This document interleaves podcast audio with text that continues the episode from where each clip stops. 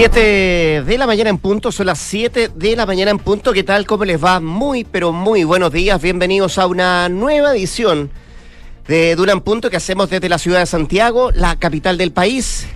Desde la 89.7 nos escuchan acá en Santiago y aprovechamos de saludar a quienes nos escuchan en Valparaíso, allá nos sintonizan en el 104.1, particularmente ahí la quinta región costa, en el sur, en la región del Biobío, en Concepción, en el 90.1, en Puerto Montt 99.7 Duna.cl, nuestra dirección en internet, arroba Radio Duna, a través de nuestras redes sociales. Jornada de día jueves, ya 17 de agosto del presente año, podríamos decir el día después del cambio de gabinete realizado ayer por el presidente Gabriel Boric, que ha dejado heridos en el camino, a otros más contentos, otros bien alegres a propósito del cambio. Estoy hablando del seno de eh, quienes eh, gobierna con el presidente Gabriel Boric, hablando del Partido Comunista que logra conseguir un nuevo ministerio eh, pero los efectos más inmediatos están en Revolución Democrática, que supo anoche de la renuncia a su mesa directiva eh, a propósito de este cambio de gabinete, donde mm, quedaron bien mermados, bien afectados, eh, no teniendo gran eh, participación en la primera línea, podríamos decir,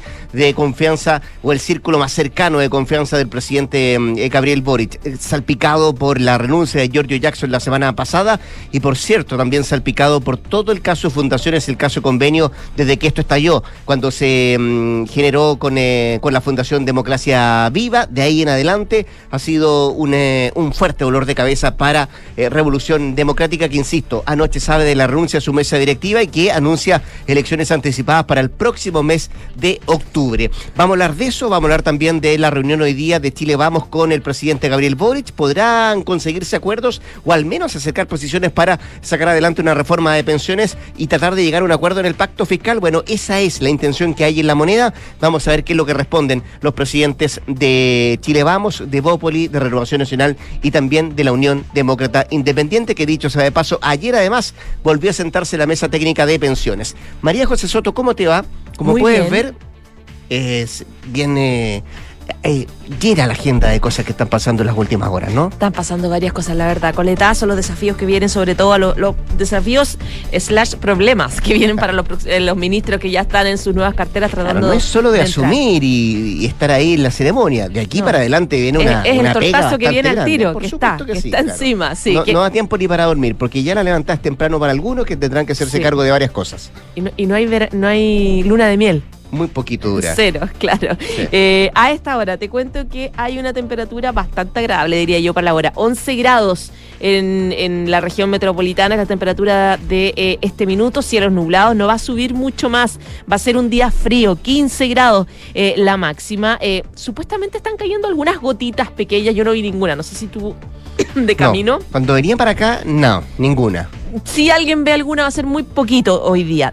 Cuando sí va a llover en la región metropolitana es desde el sábado. Noche del viernes, en realidad madrugada del día sábado, se espera que empiece a llover. Lluvia importante que podría extenderse para todo el fin de semana, como les digo, desde el sábado en la mañana. Eso en la región metropolitana, porque hoy día también en Valparaíso, donde nos escuchan en la 104.1, caen algunas gotitas en la mañana y eh, lluvia también durante el día sábado. Más al sur, Rancagua, Talca, Chillán, la verdad es que la lluvia se, se extiende para el fin de semana. En Temuco, por ejemplo, hay lluvia todo el fin de semana, desde, desde hoy día en la tarde, jueves, viernes, sábado, domingo. Hay pronóstico de chubascos que también está para Valdivia, para Puerto Montt, donde nos escuchan en la 99.7. Así que desde el sur hacia, desde, desde la zona centro hacia el sur, eh, eh, fin de semana lluvioso.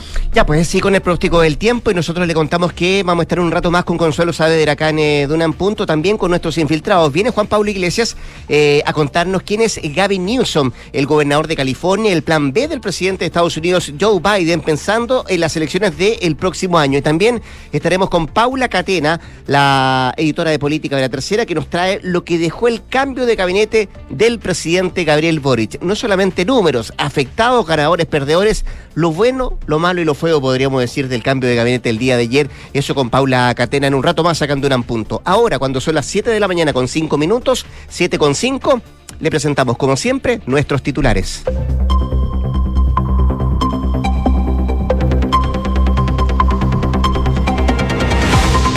En un tercer ajuste ministerial, el presidente Gabriel Boric reordenó las fuerzas de apruebo dignidad en la moneda. Revolución Democrática pierde fuerzas tras la salida de Giorgio Jackson. Crece el partido del mandatario, Convergencia Social y el Partido Comunista se empodera con el Ministerio de Educación. Desde las ocho y media de la mañana, los partidos de Chile Vamos acudirán a una reunión con el presidente Boric en medio de un clima complicado. El lío de plata, seguridad, salud, pacto fiscal y reforma pensiones serán los temas a tocar. La derecha busca cuestionar el tono duro que ha utilizado el gobierno en las últimas semanas en su contra.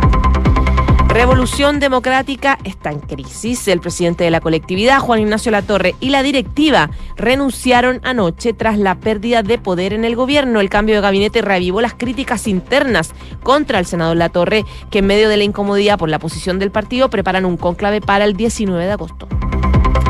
Después de eh, cinco años, el ministro de Transporte, Juan Carlos Muñoz, anunció el aumento de 10 pesos de la tarifa en el transporte público. El alza comenzará el día domingo y solo será la tarifa regular, quedando congelado el pasaje de estudiante y adulto mayor.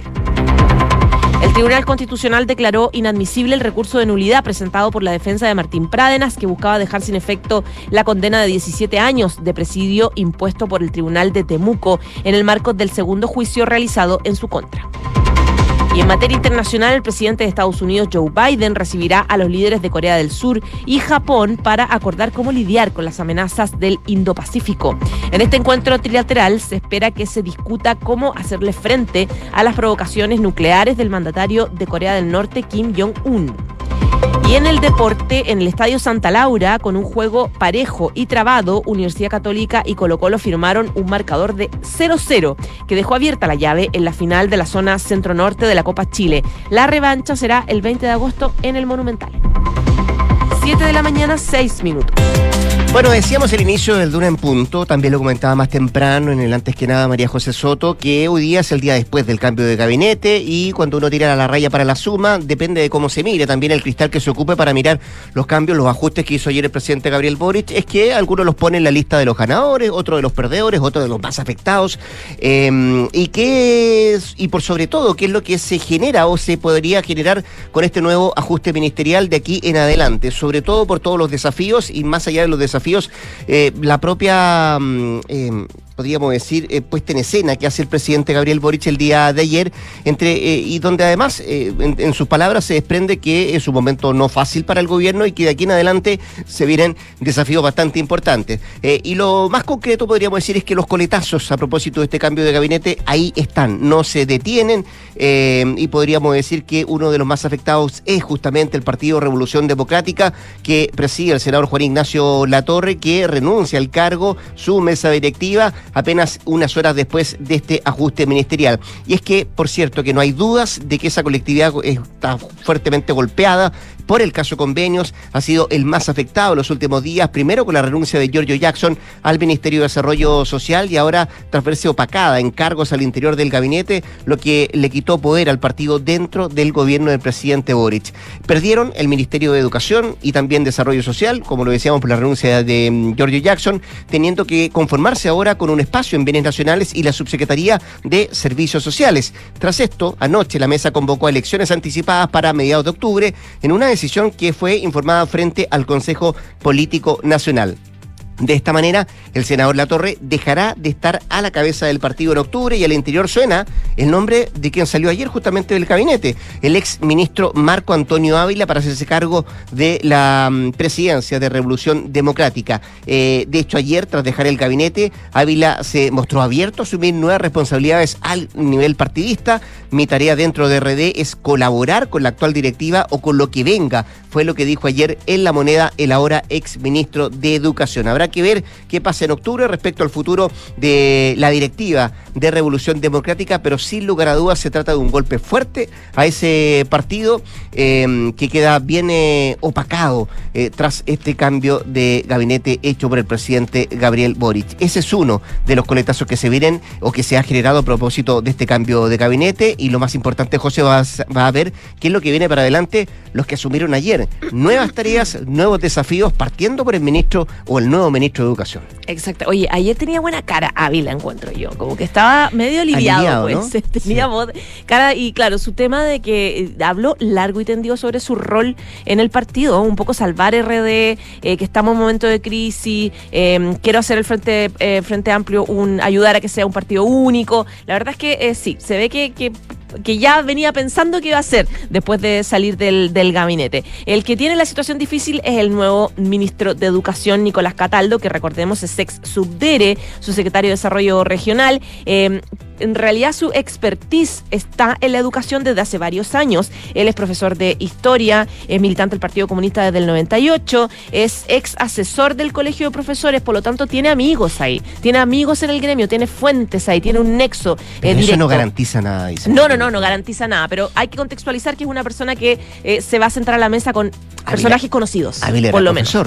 Sí, pues, era profesor. Eh, pero yo creo que démosle, eh, un poco la duda de cómo podría hacerlo mm. eh, respecto de la expectativa. él, em, te decía, fue asesor varios años de la bancada del Partido, del partido Comunista, de los, de los parlamentarios, fue asesor también del Ministerio de Educación en 2015 él eh, fue, em, eh, recordemos que él había sido, tuvo este enredo en el cambio de gabinete anterior, cuando era su secretario de Educación, fue nombrado su secretario de Interior, pero salió estas críticas que le hizo a Carabineros por Twitter, entonces lo dejaron en subdere, eh, fue bien enredado eso, pero claro, él vuelve en el fondo ahora a su pega original, que es la de 100% dedicado a lo que sabe, que, que es la educación. Y la va a tener, la verdad, bien difícil porque apenas fue nombrado el Colegio de Profesores, al tiro habló, el Colegio de Profesores está en un momento bien clave, Em, porque recordemos que ellos tuvieron un paro nacional el 26 de julio, después se extendieron un paro nacional el 2 y 3 de agosto, el primero fue por 24 horas, el de agosto fue 48 horas y entre hoy día y mañana van a decidir,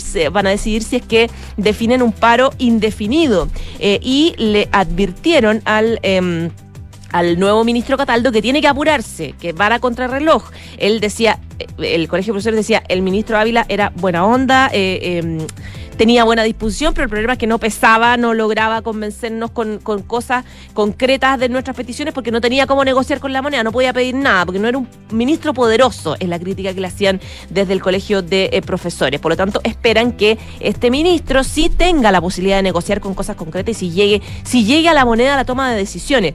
Las peticiones son difíciles, eh, recordaba el colegio de profesores, recordemos que ellos están con la reparación del tema de la deuda histórica, que es el, el perjuicio salarial, que dicen que su sufrieron varios profesores durante la dictadura, em, pagos de bonos de retiro, eh, de, retiro, eh, retiros atrasados, cambios en la jornada escolar completa, revisar la evaluación docente, pago en mención a profesores diferenciales. La verdad es que hay varias cosas que están en la cartera. lista. Es súper larga. Hay una lista de prioridades que tiene el colegio de profesores, sobre todo los centrados en la deuda histórica, o por lo menos el pago de algunos sectores, algunas personas de la deuda histórica, como profesores retirados, cosas así.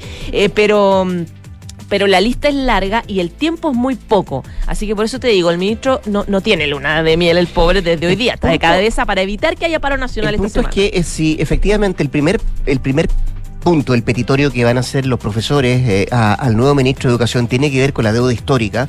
Y si se había avanzado con Ávila en eso, de tratar de solucionar o dar solución a los casos más urgentes, que era lo que había propuesto el gobierno, eh, me da la impresión de que eh, Cataldo tampoco va a tener mucho margen para eso, para cambiar aquello porque es una decisión gubernamental, de, de, Estado, de gobierno, de no se pueden hacer hoy día cargo de toda la deuda histórica de los profesores, sí de parte o ver los casos más urgentes, que era lo que le había propuesto Ávila a la, mm, a la directiva del Colegio de Profesores si lo miramos desde ese punto de vista, no tiene mucho margen Cataldo de ofrecerle a los profesores. Va a tener que salir con un bizcochito. Por supuesto que sí. Algo, a lo mejor de los otros puntos que están abajo puede ser eh, parte de lo arreglado. Nos va a quedar tiempo para hablar con la Paula Cadena en un rato más, nuestra infiltrada, eh, de cómo fue la puesta en escena también. Se, decía que el cambio de gabinete iba a ser a las 12, después a la 1, terminó siendo la 1 con 40.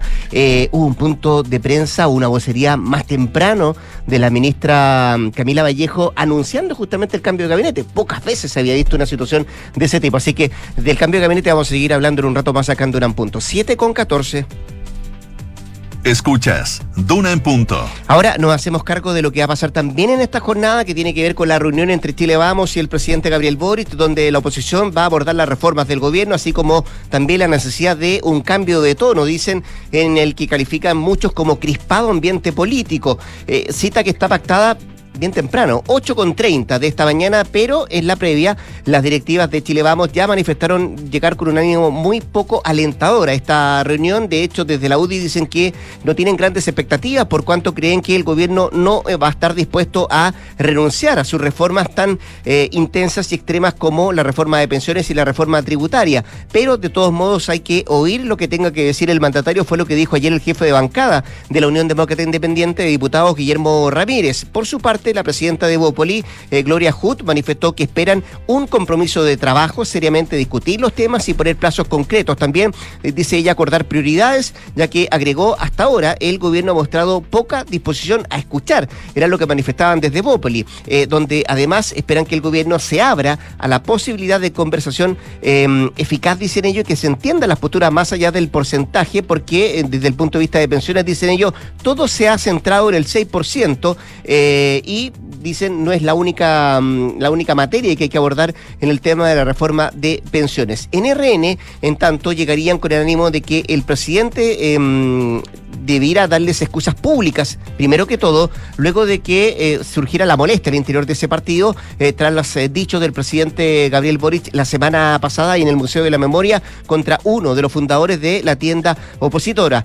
vamos a exigir que se trate con respeto a aquellos que fueron claves en la transición democrática, apuntó el presidente Francisco Chaguán, así que ese es el ánimo al que van a llegar los tribunales de RN, va a ir por RN Francisco Chaguán y el secretario general Diego Chalper, el presidente de Bópoli, Gloria Hood y también el secretario general de ese partido, Juan Carlos González, mientras que por la UDI irá la jefa el jefe de bancada, Guillermo Ramírez, y la secretaria general, María José Hoffman, a reunirse con el presidente Gabriel Boric. ¿Qué esperan desde la moneda? Bueno, enfatizan que la reunión busca abordar la posibilidad de alcanzar un acuerdo con el sector por la reforma de pensiones, también por pacto fiscal. Cita que además se da un día después de este tercer cambio de gabinete, donde, por cierto, em, la definición que hizo la oposición fue solamente un... Em, un arreglo cosmético, un cambio cosmético de lo que pasó ayer. Así que eh, cita a las 8.30 ahí en el Palacio de Gobierno. Vamos a ver qué es lo que sale de esta reunión entre Chile Vamos y el presidente Gabriel Boric. 7 de la mañana, 16 minutos. Y esta noticia pasó un poco colada ayer entre tantas cosas que, pasaron, sobre todo en la moneda. Hubo novedades en el Ministerio de Transporte. El ministro, lo mejor ese era el objetivo. Ese era el objetivo, el trauma de los 30 pesos, no son 30 pesos, son 30 años. En este caso no son 30, son 10, ¿no? Son 10, exactamente, porque el ministro de Transporte, Juan Carlos Muñoz, eh, anunció que finalmente el transporte público va a subir 10 pesos a partir del domingo. Se descongela ya casi históricamente los precios que se mantenían fijados desde 2019 en el marco del estallido social. Ahí nos acordaremos todos de los 30 pesos que generaron lo que ya, eh, eh, ya todos conocemos. Esto ocurre luego de que el 25 de enero de este año el gobierno anunciara que se mantendría congelada por eh, la tarifa del transporte público por un semestre a propósito de la crisis económica, el aumento de la inflación, etcétera.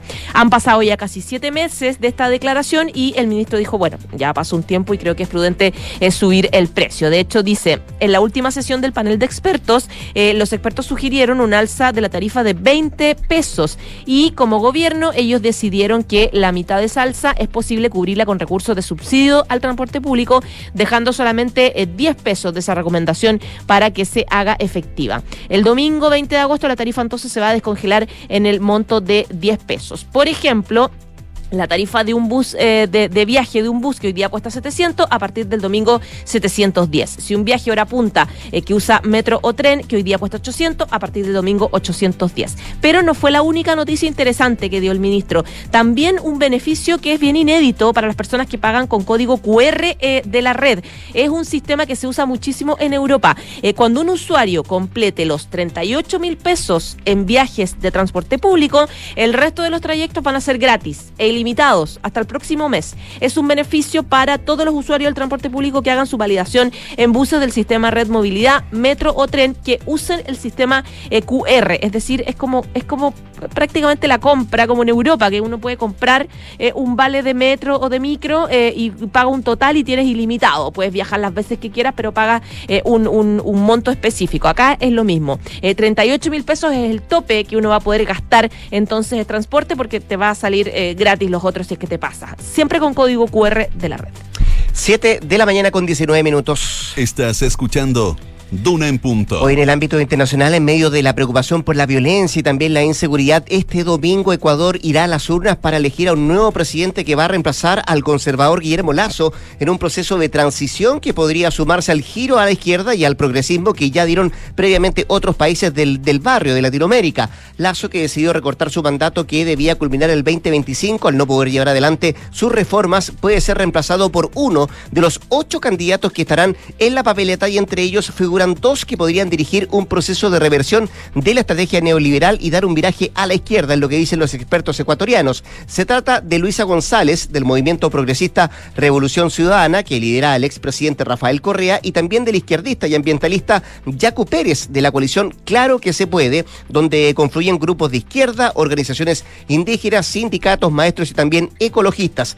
Eh, las otras candidaturas, situadas al centro de la derecha, abren la posibilidad de que los cambios sean un poquito más moderados. Independiente de quien salga elegido el próximo día domingo, tendrá un gobierno solo de transición, puesto que va a durar apenas 17 meses su gobierno. Y es que el presidente o presidenta que salga elegido eh, este próximo día domingo va a asumir en noviembre próximo un cargo que va a ostentar hasta mayo del año 2025 tras completar el periodo de Lazo que, recordemos, quedó interrumpido por lo que dictó la muerte cruzada, que es el mecanismo constitucional utilizado por Lazo con el que disolvió la Asamblea cuando el legislativo se disponía a votar su destitución y no pudo sacar adelante sus reformas. Así que ocho candidatos en la papeleta de este próximo domingo, elecciones en el Ecuador. Siete de la mañana con 21 minutos. En Dune en Punto le tomamos el pulso a la economía. Y hasta ahora revisamos los principales indicadores económicos. La unidad de fomento, la OF, se cotiza en esta jornada en 36.065,24 pesos, mientras que el dólar observado 859,87, el euro 936,17 y el cobre 3,69 dólares la libra. ¿Qué nos trae la prensa económica? Fíjate lo que destaca Pulso. INE, Instituto Nacional de Estadísticas, ingreso mediano en Chile es de 502 mil pesos al mes y solo el 2,4% de ocupados gana 3 millones millones o más. También destaca Pulso, gobierno aplica cirugía mayor en minería, sale la ministra, el subsecretario y también el manda más de NAMI. Eh, miramos también lo que trae el financiero, rencillas internas, atraso en litio y crisis en NAMI llevan al presidente Boric a hacer cirugía mayor en minería, parte de los títulos económicos de esta jornada.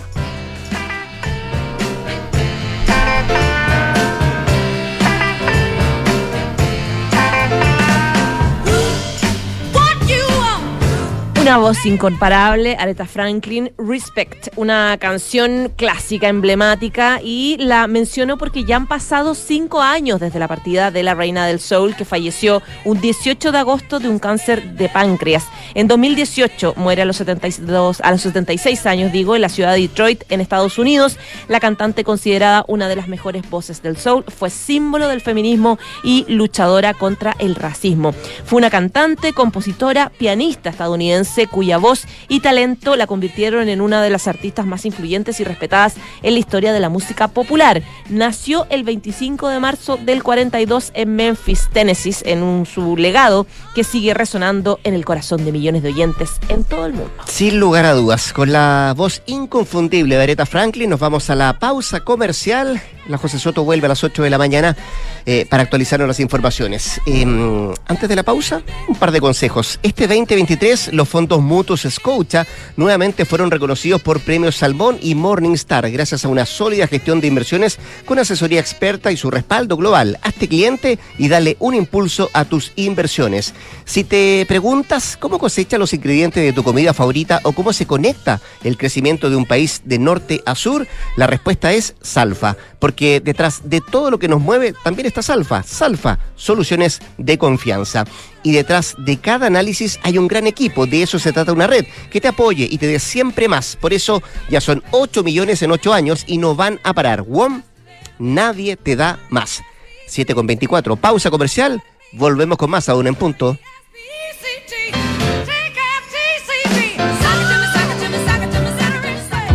Santa María sigue creciendo en la comuna de La Reina, ahora con un nuevo laboratorio. Contamos con más de 500 exámenes con la calidad y seguridad que entrega Clínica Santa María. Visítanos en Príncipe de Gales 9140, Espacio Urbano La Reina. Más cerca, más cómodo. Clínica Santa María, especialistas en ti. Detrás de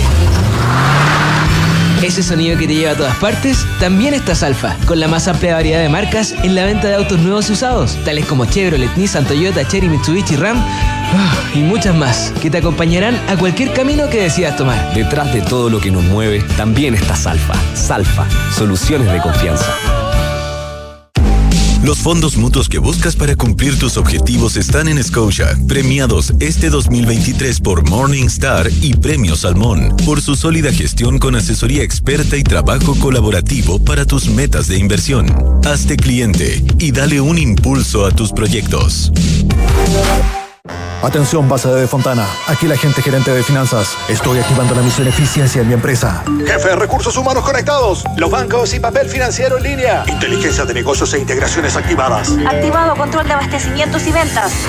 Base de Fontana. Misión eficiencia activada. No esperes más y aumenta la productividad de tu compañía con Defontana RP para medianas y grandes empresas. Ingresa a defontana.com y contrátalo desde 10 UFs mensuales. Defontana. Pensemos digital como una forma de incentivar la creación literaria y abrir espacios para nuevos autores, la Universidad Andrés Bello abrió la convocatoria a la segunda versión del concurso de novela negra Puerto Negro, dirigido a escritores nacionales e internacionales que quieran presentar obras en castellano, originales e inéditas.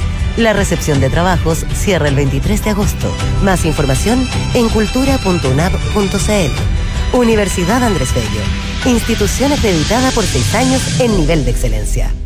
En Mercedes-Benz somos pioneros en muchas cosas, tecnología, diseño y ahora también en entregarte mayor tranquilidad. Estés donde estés, vayas donde vayas. Por eso, desarrollamos el nuevo servicio WICAR con un equipo de personas trabajando para tu seguridad. WICAR cuenta con asistencia en ruta 24/7, bloqueo de motor remoto, recuperación de auto robado, ubicación en línea y mucho más. WICAR by Kaufman. Encuentra más información en wicar.cl. Escuchas Duna en punto con Rodrigo Álvarez.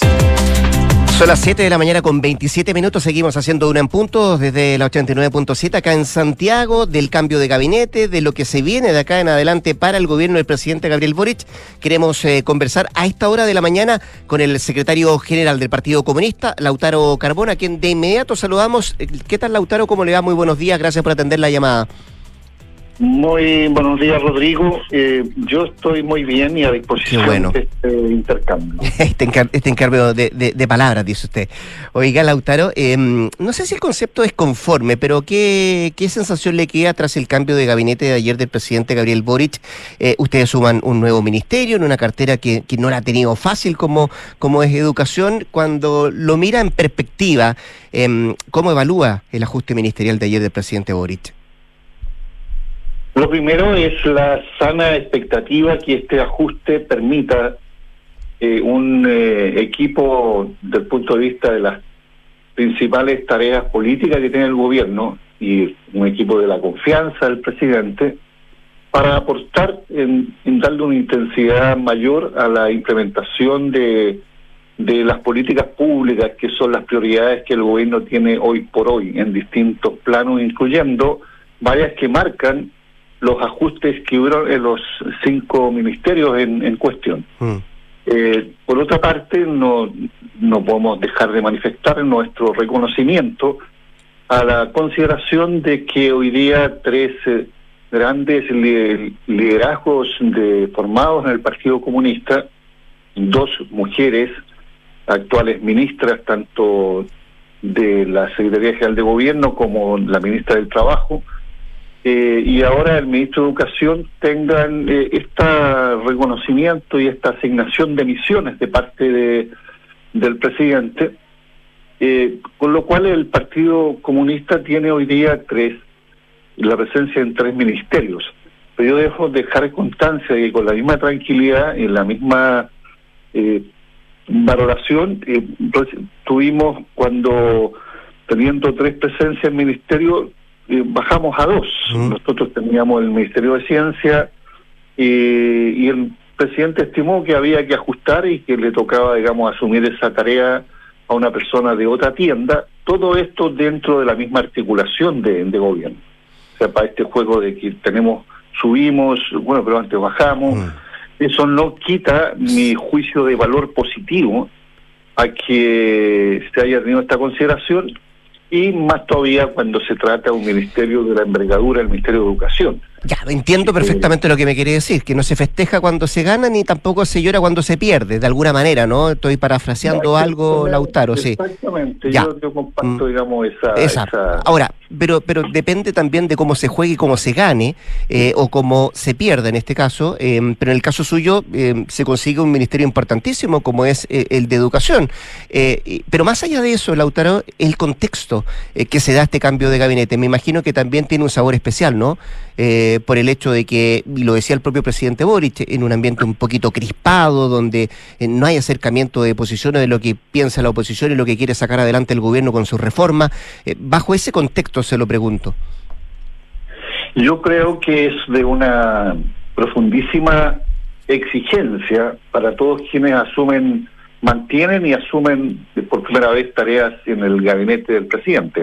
Mm. Estamos en un momento en que se ha hecho sentir cuál es la, la correlación que hay a nivel del Parlamento. Todos sabemos que en lo principal, no es exclusivo, pero en lo principal, muchos de los cambios pasan por un debate legislativo y la correlación ya es conocida. Eh, segundo, la derecha asumió en, ya en varias eh, situaciones el que las necesidades de mayoría que hay en la sociedad chilena en temas que además son bastante históricos, como es, por ejemplo, la deuda y, el efecto que tiene una malísima política de, previsional y, por tanto, la necesidad de una reforma, así que incluye, digamos, cuál es el nivel o el estándar de una pensión mínima. Es lo mismo en otros planos, en la salud, en la vivienda, en la seguridad pública, eh, y sin embargo está eh, trancando la, la posibilidad de que esto se destrabe y avance en buenas mm. políticas de Estado, porque está siendo un punto político. y lo hizo exigiendo la salida del ministro Jackson.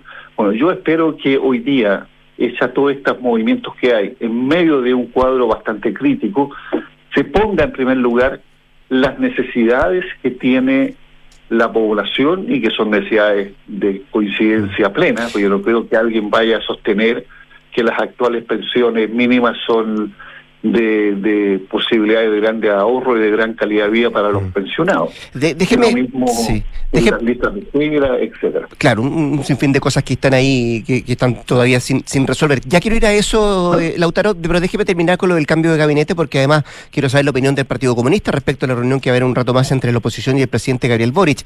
Pero antes de eso, eh, ¿cuándo se enteró usted del cambio de gabinete o del ajuste? ¿Cuándo le avisaron? Fue durante el día de ayer. Ya, eh, pero, temprano en la mañana, me imagino. Que se sabía, que se sabía que venía un cambio de gabinete a propósito incluso de, cómo lo instaló la propia derecha, digamos, en la pauta pública. Poniéndolo como condición, dice usted. El tema era la dimensión que esto tenía, quiénes involucraba, eh, qué, qué lugares en específico y ya estaba pauteado esto con la renuncia de Giorgio Jackson. O sea, ya ahí a lo menos había una necesidad de primer orden que era quien asumía el Ministerio de Desarrollo Social.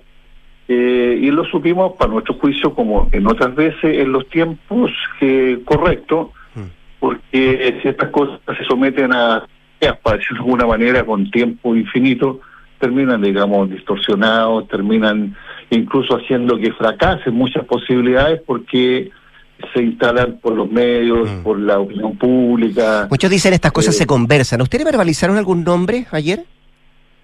de parte del gobierno, eh, que le decía yo que muchas de estas cosas se conversan, otras no, otros dicen que los ajustes, los cambios de gabinete eh, simplemente se, se, mm, decretan y no se, no se anuncian o no se informan, pero en el caso de su partido, ¿le verbalizaron algún nombre, le pidieron la opinión respecto a qué cambio podía ocurrirse de parte de la moneda? Y para ser franco, no. Lo distinto es, digamos, cuando uno conoce de, de necesidades que surgen si uno acerca y sugiere nombres. Porque, porque surgió el rumor temprano en la mañana, Lautaro, de que incluso podía salir de, de la vocería de la ministra Vallejo. Eso, eso me lo ha planteado más de, de un eh, de un comunicador, digamos, de un periodista, pero no estuvo nunca en nuestros mm. registros propios, ni, en el círculo más informal e íntimo, como un tema, ni tampoco en un registro que tuviera la ministra, con quien tenemos una relación bastante regular. Ahora, no es extraño que, que la dirección del partido tuviera, digamos, la información en el momento que todos los demás la tuvieron. No tuvimos ningún espacio con más ventajas, para decirlo de alguna manera, porque la promoción de a una tarea mayor, en el caso de Nicolás Cataldo, viene de una persona que ya estaba asumiendo tareas de primer orden en la subdere. Por tanto, una no, no es alguien que llega al gobierno, es alguien que está en el gobierno y que es de conocimiento regular de la gestión que hace de parte del presidente, que es el que designa en base a evaluaciones y, a los méritos que cada uno tiene.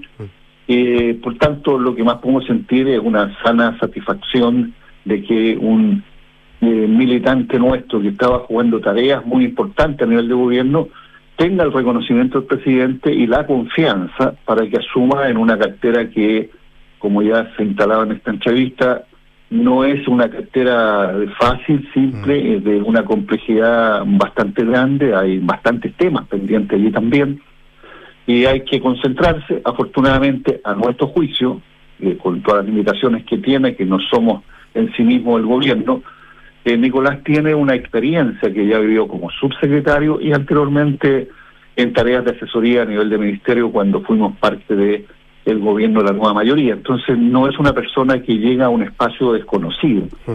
Eh, y él en sí mismo, esta promoción es una promoción entre todos los grandes colaboradores que tiene, hombres y mujeres, que tiene el presidente para llevar adelante su gestión de gobierno. Eh, estamos conversando con Lautaro Carmona, el secretario general del Partido Comunista. Lautaro, la, moneda tiene dos caras, ¿no? Eh, algunos que, en el caso suyo, que usted me dice, bueno, estamos bien eh, em, reconocidos a propósito de lo que significan estos tres ministerios que tenemos ahora como Partido Comunista, pero está la otra, la que se quedan sin ministerio, la que sufren. Usted lo mencionó en pasar también, lo que significó la salida de Giorgio Jackson. y ayer, Revolución Democrática, socios de pacto de ustedes, además sabe de la renuncia anticipada de su directiva, llamando elecciones eh, para, para octubre.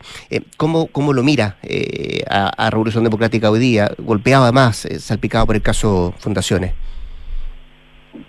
Yo creo que el tema político público, más allá de las tareas en un espacio de la política como es el gobierno, están desafiando la, el intercambio, la elaboración, la posición, la profundidad de abordaje de, un partido en que por asociación y casi reiterada y, hasta el infinito ha asociado eh, prácticas muy repudiables de parte de algunos funcionarios públicos que es haciendo uso de un espacio legal que, que yo no comparto, me encantaría que no existieran las asignaciones directas mm. y que todo fuera mediante concurso y que fuera demostrable que lo logró, digamos, el que, le, el que entrega mejores condiciones a favor de una misión, sobre todo cuando están, están dirigidas a los sectores más sensibles, más vulnerables, como fue el caso de la experiencia esta en, en Antofagasta. Eh, eso puso un tema de, de, crisis en el debate.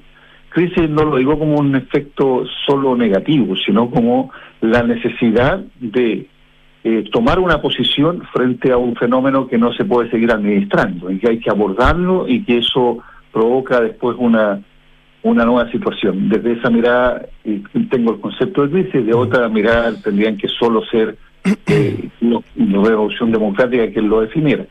Esto instaló un tema eh, que, que duda cabe que incluso le ha tocado, digamos, al presidente Juan Ignacio Latorre estar compareciendo frente a las preguntas de los periodistas ya de un tiempo a esta parte en forma muy recurrente. Eh, esa es, ahora yo no asocio que la valoración, el aporte, la validación de una eh, de una identidad política, porque eso es un partido, es una identidad política, tenga que vivirse en su evaluación solo en qué proporción tiene presencia o no en el gobierno. Solo. Sin duda que la disminución de presencia lo asoció, por lo que yo veo en los medios, porque no he tenido al respecto una conversación más bilateral con Juan Ignacio Latorre, qué capacidad tuvo el partido de gestionar una presencia mayor en el gabinete o en las tareas de gobierno. Ese proceso lo vamos a conocer, digamos, cuando ellos ya hagan sus debates, tengan sus argumentos y uno podrá compartirlos o no.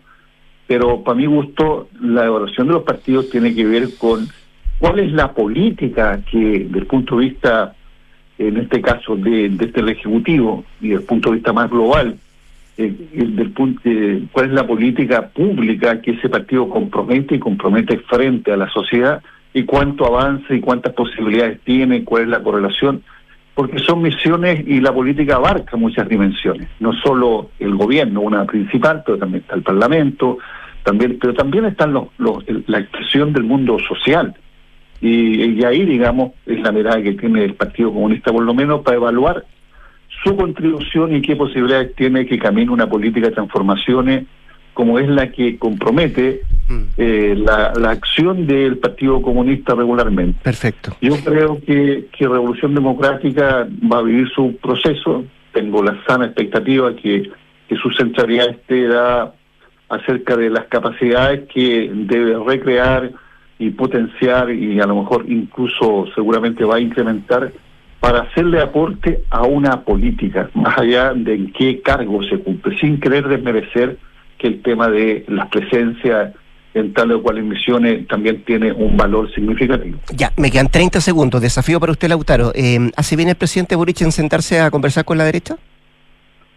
Yo creo que sí, yo mm. creo que sí. Hace bien porque se va, se llega al punto de síntesis.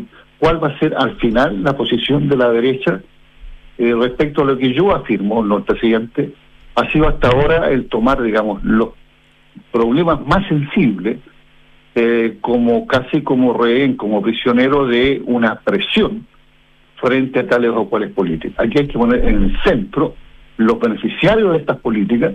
De lo contrario, yo voy a leer, por ejemplo, que en el plano de la previsión social, la posición de la derecha no es otra que más que desfavorecer al mundo popular, favorecer abiertamente a la industria de la AFP, que ha sido tan larga y duramente criticada con muchas razones, dadas las tasas de rentazo que tienen las pensiones hoy por hoy a los trabajadores que les toca vivir ese ese ese ese espacio hoy día.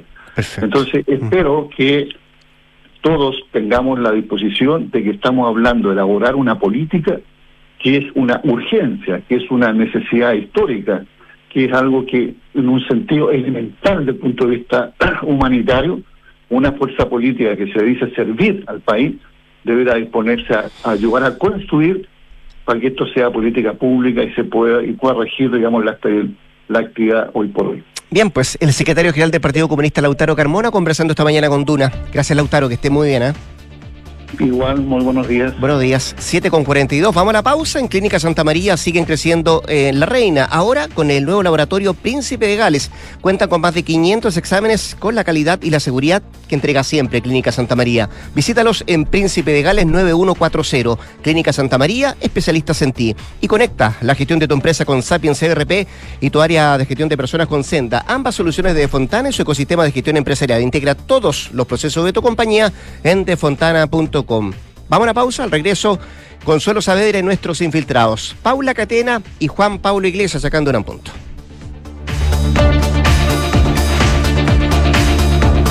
Ahí llegó Carmen, la mamita del año. Se fue a España un mes y dejó a su guagua de un año a cargo del marido. Lo encuentro atroz. no te escribo. Ahí vienes. Hola, ¿cómo están? Carmen hermosa, qué rico verte. Oye, vi tus fotos en Instagram, de verdad te admiro por ser una mamá tan moderna. Hay grupos que no te convienen, pero hay otros que sí. Pórtate a los planes más y agrega planes adicionales por solo 2.990 por seis meses. Pórtate a la red más rápida y mejor evaluada de Chile. WOM, nadie te da más. Bases y condiciones en WOM.cl. Enfrentar el cambio climático es tarea de todos. Duna por un futuro más sostenible. Este año, en diversas zonas de Chile, experimentamos la fuerza y la intensidad de los denominados ríos atmosféricos. un fenómeno del que poco sabíamos y del que al parecer seguiremos escuchando. Si bien se trata de ríos, estos no corren por la tierra, sino que son alargadas masas de vapor de agua altamente concentradas que fluyen en el cielo. El viento las arrastra y pueden convertirse en intensas lluvias que provocan inundaciones y daños impactantes, como los que se registraron en Chile y en otros puntos del planeta como California, Zaragoza y Asia.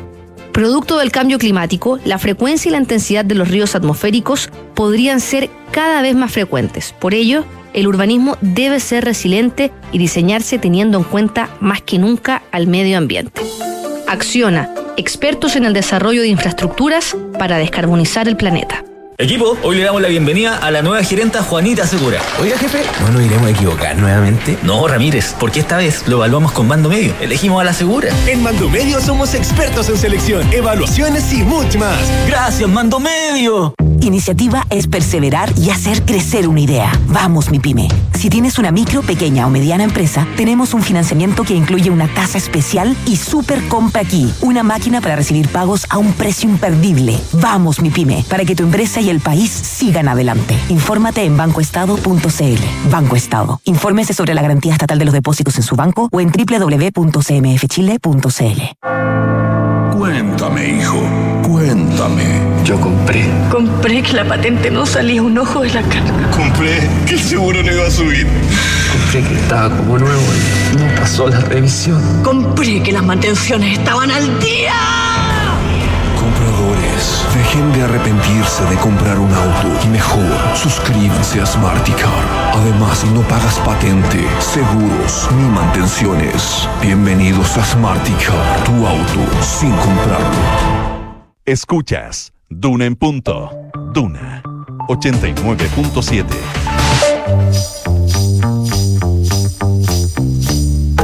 Son los infiltrados en Duna en punto. 7 con 44, casi 45 minutos eh, de la mañana. Consuelo Saavedra, ¿cómo estás? Muy buenos días. Hola, ¿qué tal? Buenos días. Bien, pues todo bien por acá, junto a Paula Catena, una de nuestras infiltradas. Hola Paula, ¿cómo te va? Buenos días. Hola, buenos días. Y Juan Pablo Iglesias también, el otro infiltrado esta jornada de día jueves ya. ¿Qué tal Juan Pablo? Hola, hola, ¿cómo están? Buenos días. Cambio de gabinete, Paula Catena. Bueno, el esperado cambio de gabinete se conversaba ya hace semanas, finalmente se concretó eh, el día mm, de ayer, este tercer ajuste que realiza el presidente Gabriel Boric. Eh, un ajuste que para algunos les deja una sensación más amarga que para otros, sobre todo yo creo que los que lo están pasando más mal y ayer quedó en evidencia es eh, revolución democrática. Eh, se podría incluso hacer la crónica de un partido que ha caído en desgracia. Eh, pasaron, bueno, es el partido más longevo del Frente Amplio y ahora hemos visto cómo se ha visto mermado, así incluso lo calificó su hasta hasta noche, hasta noche eh, presidente del partido, Juan Ignacio Latorre, eh, que en medio de esta, mm, de esta crisis, eh, ayer la mesa en una reunión extraordinaria de, del Consejo Político del partido, que recordemos hace poco había sido electo, terminan presentando su renuncia, poniendo sus cargos a disposición y llamando a, a elecciones anticipadas, esto porque todavía le restaba casi un año más a, este, a esta mesa. Eh, la idea es que estos comicios se realicen en octubre y para eso eh, se está eh, tratando de encauzar la crisis. Esto eh, es un cambio que finalmente el presidente, si bien no lo dice, eh, todos lo leyeron como un castigo a Revolución Democrática en medio del el escándalo que se destapó por los cuestionados convenios entre las fundaciones y reparticiones del Estado, donde se vio involucrados eh, principalmente a figuras de eh, Revolución Democrática. Dos de ellos ya dejaron ese partido, estoy hablando de Daniel Andrade y Carlos Contreras. También se vio eh, envuelta en esta polémica la diputada Catalina Pérez, quien tiene suspendida su militancia actualmente. Y es en ese contexto en donde también se le cuestionó a la mesa de la torre eh, el manejo de esta crisis, cómo contuvo o finalmente no contuvo. Eh, y después vimos que hubo un repliegue, pocas eh, apariciones, hasta que finalmente ocurre ayer este, este ajuste de gabinete donde eh, se le da este golpe, reciben este golpe y, y, finalmente les queda, se quedan sin el reemplazo de mm, Giorgio Jackson en desarrollo social, pierden esa cartera y también pierden educación, que era otra de, eh, de los ministerios que ellos ah, defendían tener, con la salida de Marco Antonio Ávila, que también venía eh, golpeado eh, hace meses, había sobrevivido a una acusación constitucional que había impulsado la derecha, finalmente aún así persistían las críticas y eh, se hace este cambio que eh, más bien tuvo un foco en lo sectorial. Se cambian, eh, se hacen ajustes en cinco carteras, en minería, bueno, bienes nacionales que se hace un enroque, desarrollo social que se, se finalmente se nombra el reemplazo a Giorgio Jackson. Eh, y eh, finalmente, y, bueno, educación, y no se ve eh, más allá de lo sectorial, dicen algunos, no se toca, bueno, el comité político, hubo algunas voces incluso en el oficialismo que decían, ojo, faltó eso para dar realmente una señal, una conducción distinta. Em, el mensaje que entrega el presidente Gabriel Boric es que este, bueno, un ajuste sectorial que busca reimpulsar ciertas áreas para recuperar agenda. Minería, yo creo que ahí es donde la señal es más clara porque no solo se cambia a la ministra, sino que también al subsecretario y al vicepresidente de la NAMI. Ahí la señal, creo que ese es como el ajuste más claro de lo que, de, lo, de, para dónde en términos de gestión eh, se busca hacer. Yo creo que en el resto tampoco hay un sello tan marcado, esto económico o político, sino más bien resolver eh, eh, el tema del el reequilibrio en las fuerzas de la coalición de Apruebo Dignidad, que es la que, donde se producen los cambios con esta merma, como decía, a Revolución democrática, hay como un upgrade de eh, comunes que pasa de bienes nacionales con Javier Atoro a desarrollo social, que ellos también eh, destacan ese, e, e, ese, ese ajuste, ya que eh, en bienes nacionales siempre es una cartera vista con eh, más desazón eh, generalmente, porque es una cartera más pequeña, que mm. maneja menos recursos, que, mm. que está fuera de las decisiones políticas y cuesta mucho, reconocen quiénes han sido sus ministros lucir o tener cierta vitrina pública. Por lo mismo varios lo toman como un castigo o como lo que dejó la ola, por así decirlo.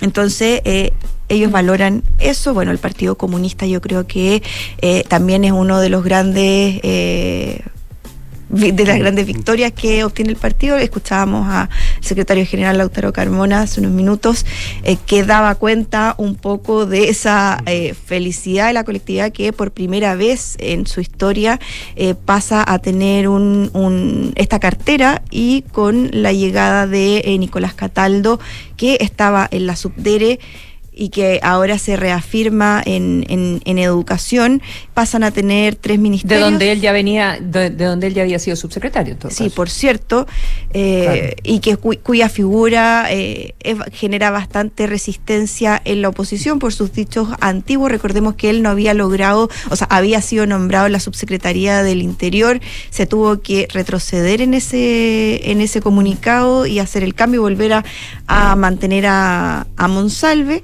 Esto por eh, declaraciones en redes sociales antiguas respecto de eh, carabineros, que generó toda una ofensiva, ¿se acuerdan? Eh, comunicacional que desactivó ese nombramiento y ahora, bueno, más allá de que estas críticas persisten, el presidente Gabriel Boric opta por nombrar a Cataldo, que por cierto dicen en el oficialismo que se ha transformado en una persona de su confianza. Y lo mismo ocurre con figuras como en el Ministerio de Culturas que llega a Redondo, la ministra Redondo en plazo de, eh, de Aguirre, que eh, también le había tocado enfrentar semanas complejas con eh, agrupaciones de derechos humanos que no estaban de acuerdo en la conducción que se estaba dando respecto a la conmemoración que se viene de los 50 años del golpe. Y por lo mismo también ahí, bueno, se hace otro, que ese es el quinto ajuste que me había faltado mencionar y que da cuenta también de que el presidente se rodea de personas que al menos él conoce y son de su confianza. Eso ocurre en el caso de ella, en el caso de Cataldo. Eh, y también de eh, Javier Atoro que pasa a desarrollo social. Entonces, eso es más o menos el escenario lo que deja, ahora hay que, lo, que, lo que falta eh, ver es quién va a asumir en Sí, Revolución. Democrática. En Revolución Democrática, exacto, después de la, después de la torre. Eh, ¿Cómo crees tú que va a, eh, usando los términos del, del presidente, cuajar este equipo? Bueno, está difícil porque, bueno, primero hay que ver, en, en- tú dices del equipo de Revolución Democrática o el equipo No, ministerial. no, no, no, del equipo, del equipo ministerial en realidad y la articulación con los partidos, que era lo que se Pero yo creo que esa, la verdad yo creo que esa, esa, esa relación no creo que termine, pero ya esto es opinión, no creo que termine de Mm. cuajar en lo que quede de, de, de gobierno. Hemos visto que han tenido que enfrentar Mm. distintas crisis en donde el llamado ha sido eso. Yo creo que no fue menor la derrota de el, del plebiscito eh, en septiembre, donde ahí todo parecía indicar que la señal de- tendría que tender a la unidad. Finalmente eso los terminó eh, dividiendo más, dado que tomaron decisiones electorales y caminos distintos que terminaron en recriminaciones. Y también hay estilos distintos, generaciones que son distintas y que hemos visto en la práctica que eh, ha sido bastante complejo. Y yo creo que eso no va a cambiar. A nivel de equipos ministeriales, yo creo que sí va a funcionar. eh, porque son personas de confianza del presidente, pero no creo que influya mucho en la relación de cómo se llevan hasta ahora los mismos partidos de gobierno. Mucho por ver entonces, y sobre todo por la reunión de un rato más entre el eh, presidente Claro y los sí. partidos de Chile. Vamos Ah, bueno, eso, eso va a ser sí, importante que parte. Eh, ¿Vamos a California, don Juan Pablo Iglesias? Vamos a California. Para hablar del gobernador. Feliz, vamos a California. Sí, pues. y, y sobre todo porque parece que puede jugar un rol importante en, eh, en la carrera Hay un- a la elección sí, del próximo un- año, ¿no? ¿Hay un tapado? ¿Qué, es. qué es eso? Suena, eh, eh, como dicen, eh, cuando el río sueños porque piedras trae. Vamos a ver cuántas piedras Mm. trae, pero que está sonando, está sonando. Eh, y es eso que dices tú, Consuelo, una suerte de tapado, una suerte Mm. de plan B, porque eh, a- en las elecciones para el próximo año en el Partido Demócrata. Eh, recordemos que eh, el candidato, o sea, el presidente eh, Joe Biden anunció que será el candidato y que va a la reelección eh, eh, hace unos meses. Pese a que eh, ya tiene 80 años, cumple 81 a fin de en noviembre, va a llegar, si es elegido, va asumiría con 82 años, sería el presidente más eh, viejo, digamos, de la- en asumir eh, eh, un periodo en la historia de Estados Unidos.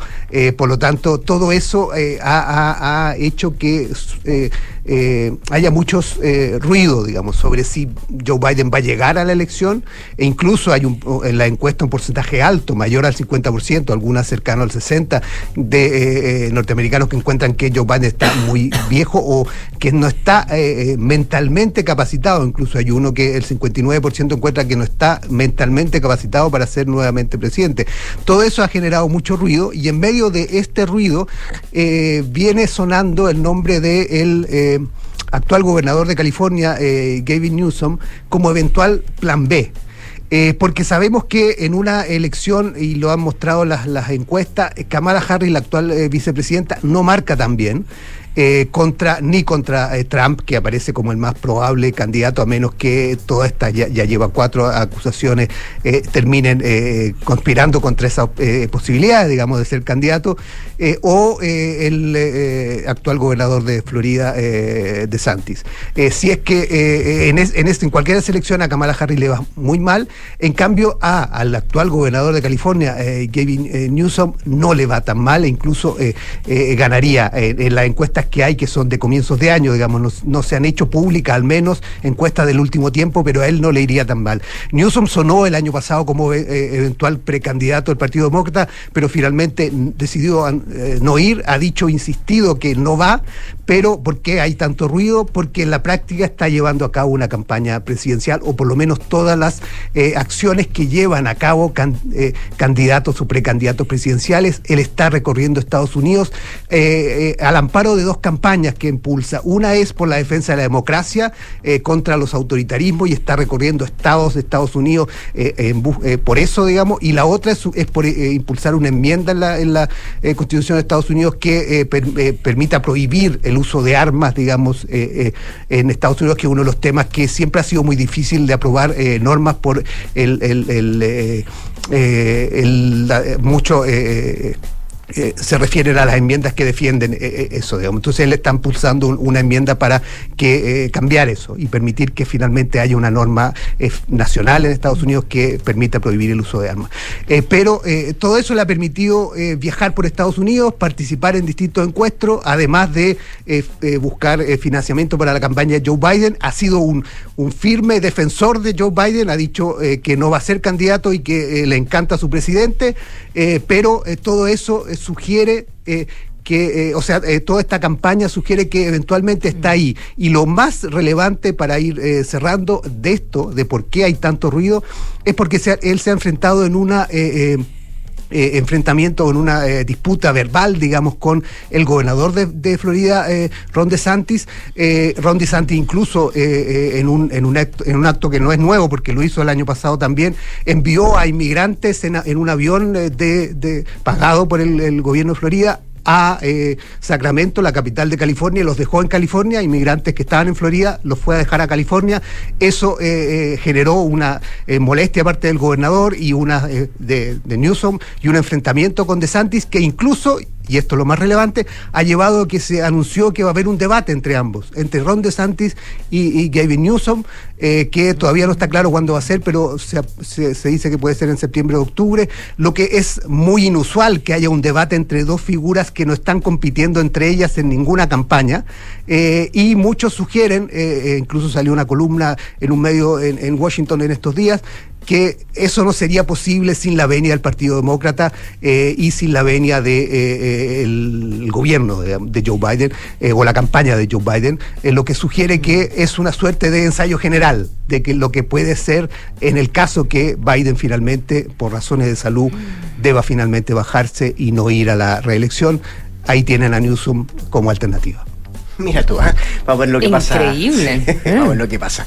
Ya, pues Juan Pablo Iglesias, Paula Catena, nuestro infiltrado este jueves. Muchas gracias a ambos por venir. Que estén muy bien. ¿eh? Que estén bien. Gracias, Consuelo. Buen día. Tiene las noticias en, Duna eh, con la José Soto. Después de eso hablemos en off acá en la 89.7. Que tenga un buen día.